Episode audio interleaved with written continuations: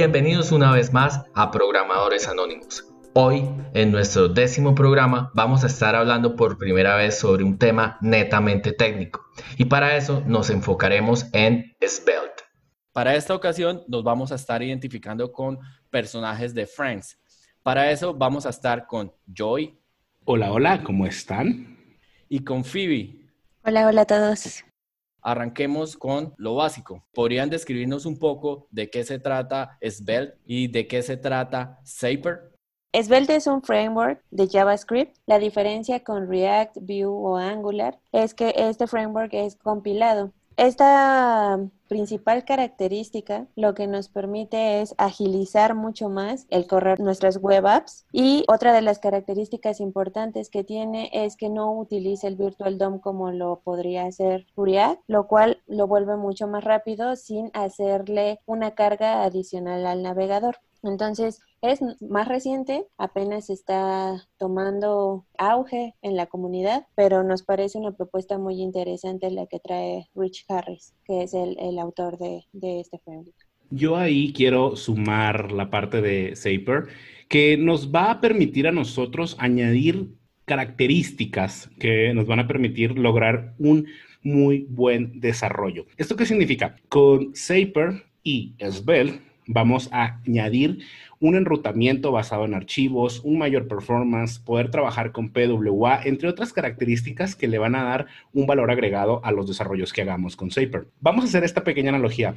Vue tiene a Nux, React tiene a Next, bueno, Svelte tiene a Zaper para poderse ayudar a crear sitios con server-side render, con enrutamiento y un buen manejo de nuestras aplicaciones. Así que eso es lo que viene a incorporar Zaper a nuestros proyectos.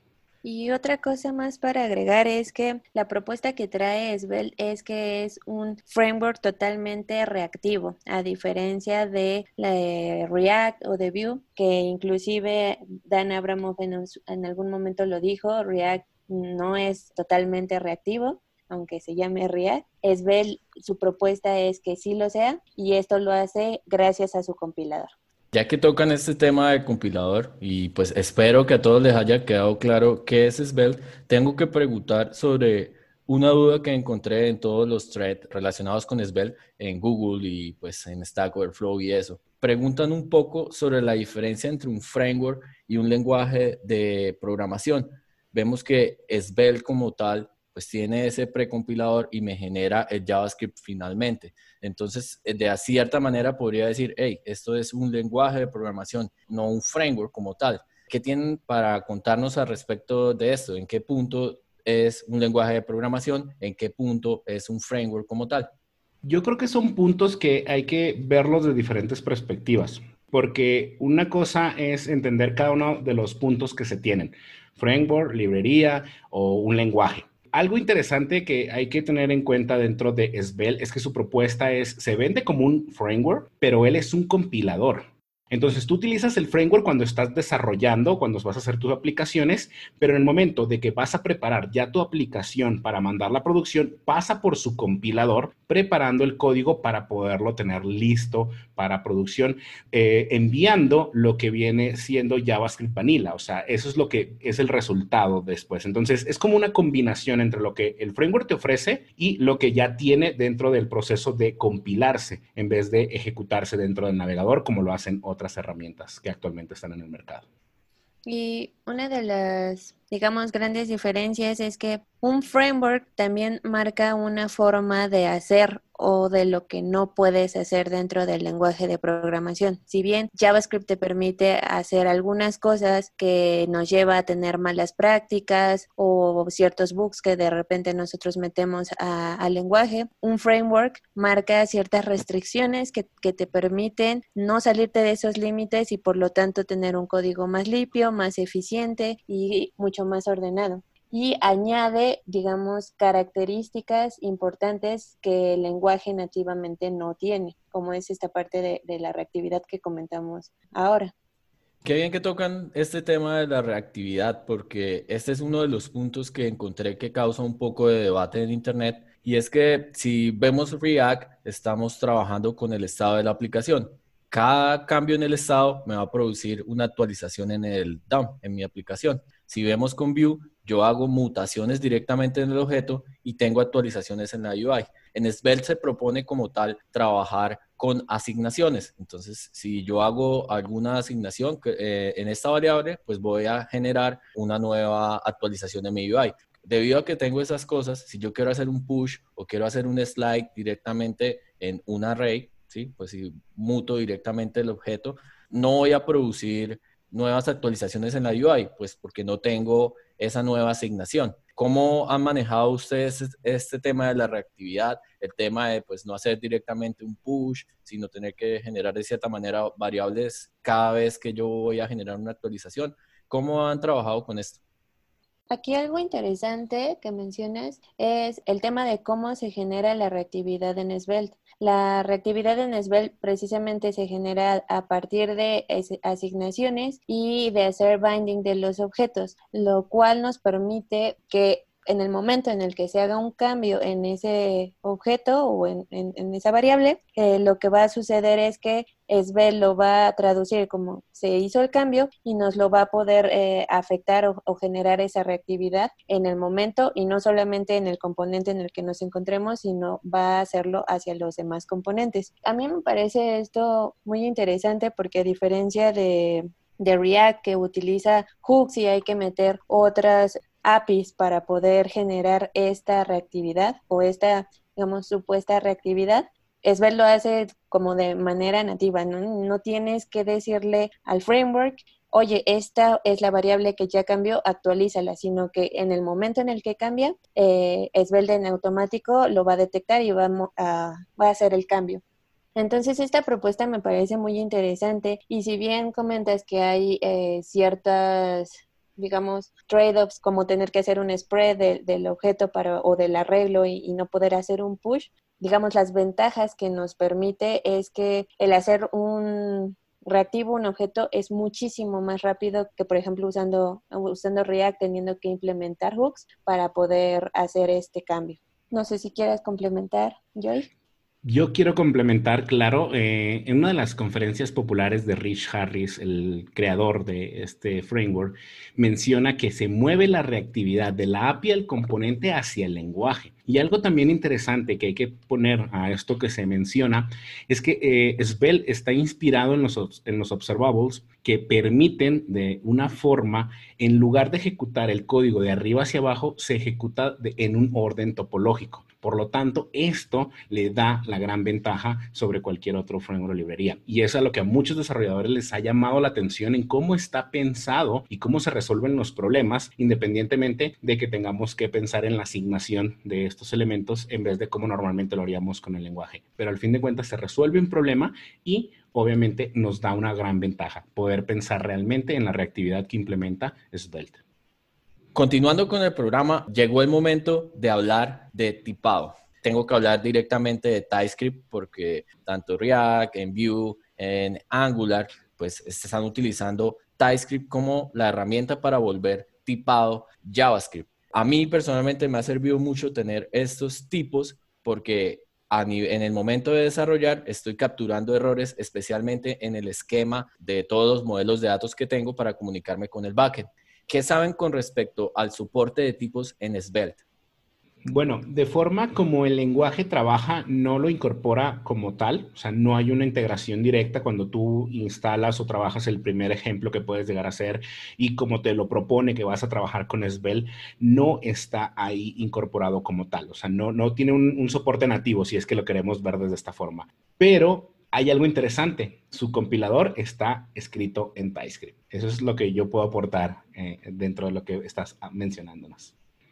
Y oh, otra cosa para incluir es, Svelte tiene una librería que se llama Svelte Preprocess, que te permite adaptarte a cualquier preprocesador o a los preprocesadores más comunes como son Babel, CoffeeScript, TypeScript, los preprocesadores de, de, CSS como son la, el SAS, LES, Stylus. Entonces, esto, si bien no está nativo, sí podemos trabajar con TypeScript directamente en Svelte, pero es una librería adicional que hay que agregar. Y también recordemos que Svelte tiene también un bundle que fue también desarrollado por Rich Harris, que se llama Rollup Y Rollup también nos permite manejar TypeScript a través de un plugin que tiene. Rollup es similar a, lo que conocemos como Webpack, pero es un bundle que desarrolló Rich Harris. Ahora hablemos un poco de este término que me gusta bastante discutir con todas las personas que estamos en el mundo de JavaScript. Y es que de cierta manera ya estamos cansados de estar saltando entre tecnologías. El término se conoce como la fatiga de JavaScript e implica que cada vez que sale una nueva tecnología, de cierta forma tenemos que volver a reaprender conceptos, básicamente.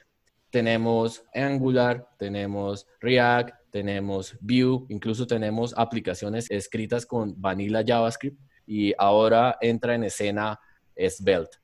¿Qué opinan al respecto de la fatiga de JavaScript con, entre comillas, volver a aprender Svelte?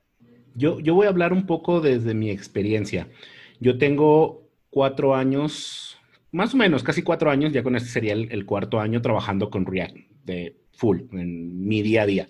Y tengo aproximadamente lo que va del año sin usar ni trabajar nada de React. O sea, eso significa que he perdido estos últimos meses en esa cuenta y he cambiado totalmente a Svelte al grado de que no tuve que aprender absolutamente nada. Me costó a lo mucho leer la documentación, entender cómo funcionaba, qué era lo que me daba, qué beneficios tenía y empecé a hacer y trabajar con él como si fuera un JavaScript, como si fuera algo que ya conocía. Entonces, desde mi lado y desde esta experiencia de cómo lo adopto, eh, yo siento que no hay una necesidad de reaprender, sino que simplemente fluir en lo que ya sabes de JavaScript. Ahora, si tú eres un desarrollador que llegó primero a un framework, porque he conocido una gran cantidad de desarrolladores que han hecho esto, sí se va a topar con un problema, porque no entienden JavaScript, sino entienden cómo funcionan los frameworks y trabajan sobre ellos y son excelentes desarrolladores porque entienden al framework o la librería. Pero en el momento en el que tú entiendes a JavaScript, desde cómo funciona, tú te puedes mover a Angular, a Vue, a React, a Svelte, a CoffeeScript, a jQuery, a donde tú quieras dentro del lenguaje y vas a poder ser un buen desarrollador. Así que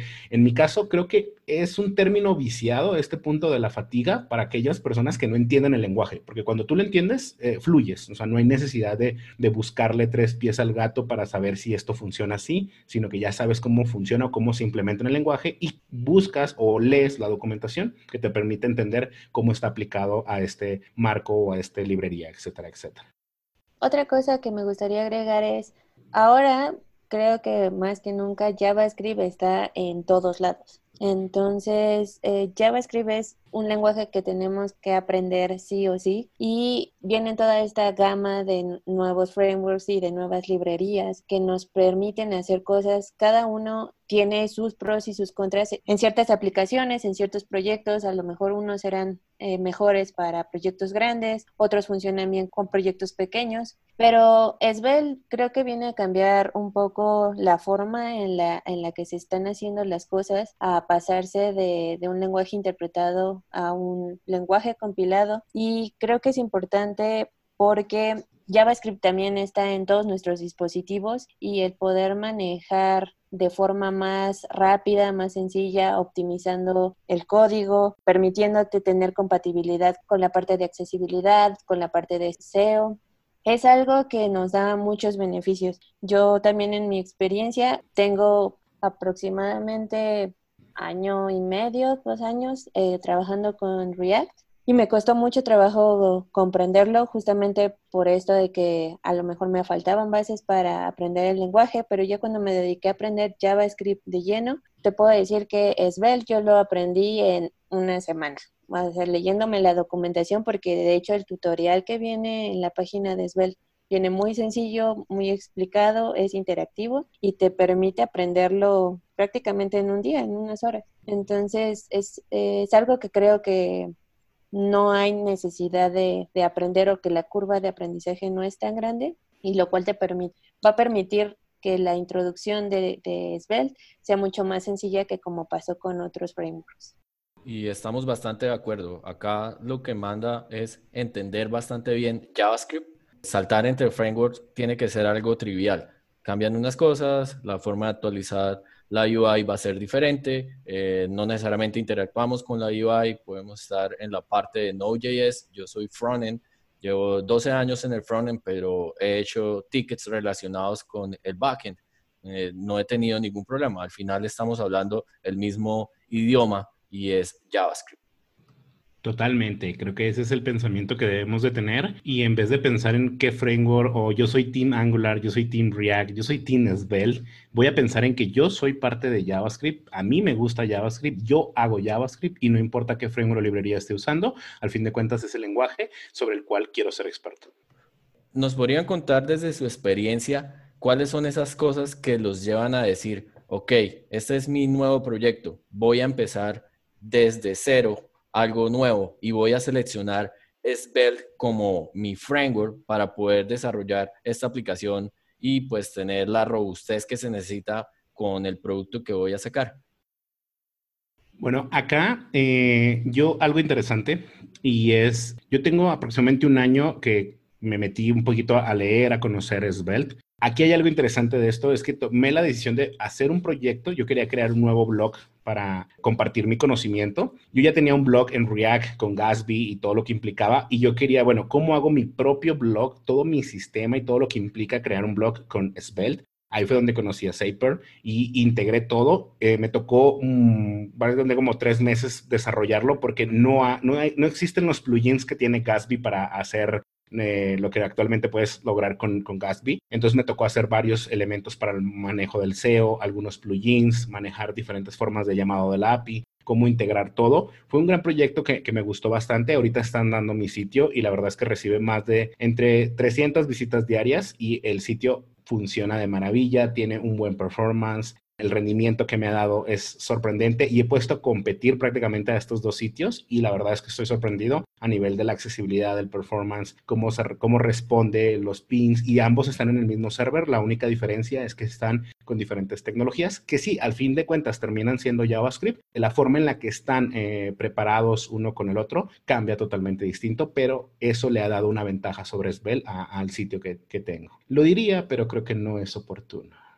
Sí, a mí una de las cosas que más me gustó, principalmente después de ponerlo a combatir, digamos, con, con React, que era lo que yo venía haciendo, es la simplicidad con la que se pueden hacer las cosas. Eh, realmente es menos código el que se necesita hacer para una funcionalidad. Cuando pones Zaper y Svelte juntos, realmente eh, una de las cosas que a mí más dolor de cabeza me ha dado es hacer server-side rendering del lado de React. Con, con Zaper es algo que te lleva una hora, si acaso, el, configurar el Zaper, el poder hacer la configuración y el, cambio en Svelte para que estén juntos, la facilidad de poder convertirlo a una PWA para que se pueda instalar en tus dispositivos, es algo que tiene muchísimas ventajas y en cuestión, por ejemplo, de tiempo y de facilidad en el código y de mantenibilidad del código, yo creo que esa es una de, es de las cosas que más me gusta de, de Svelte.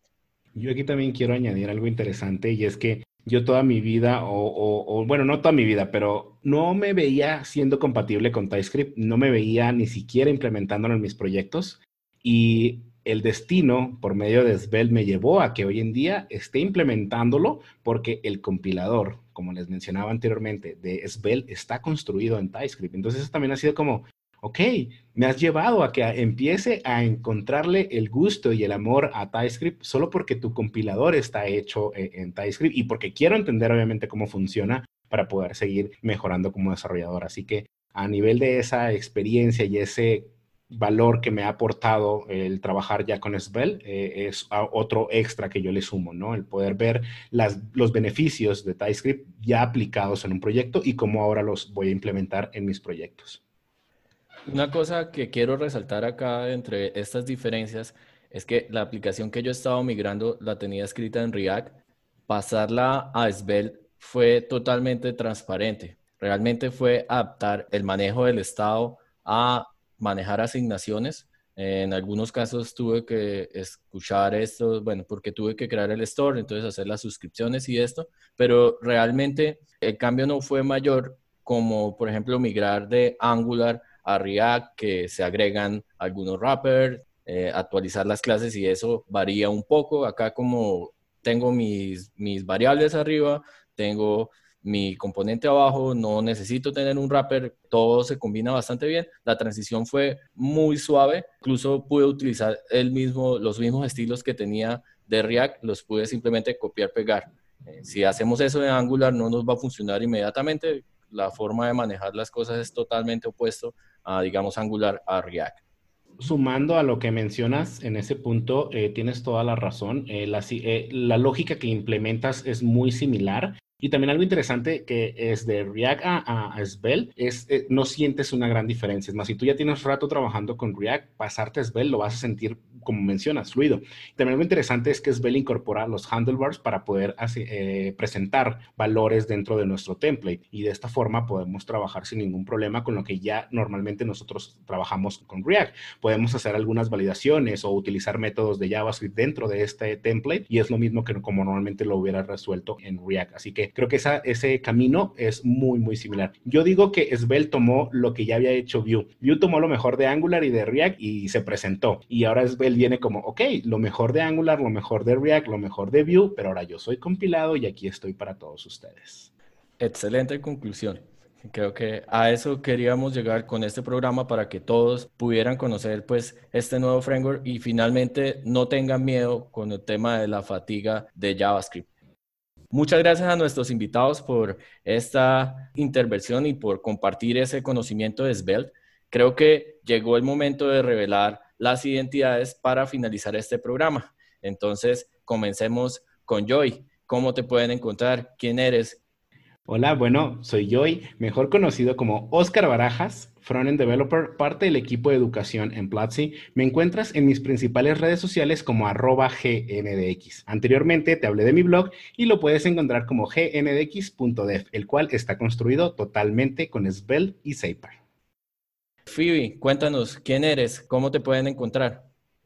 Hola a todos, mi nombre es Aranza Rosas, todos me conocen como Ari. Ahorita estoy en Platzi Master estudiando como Frontend Developer y eh, me pueden encontrar en mis redes sociales como Ari Rosval y en mi página como arirosval.com.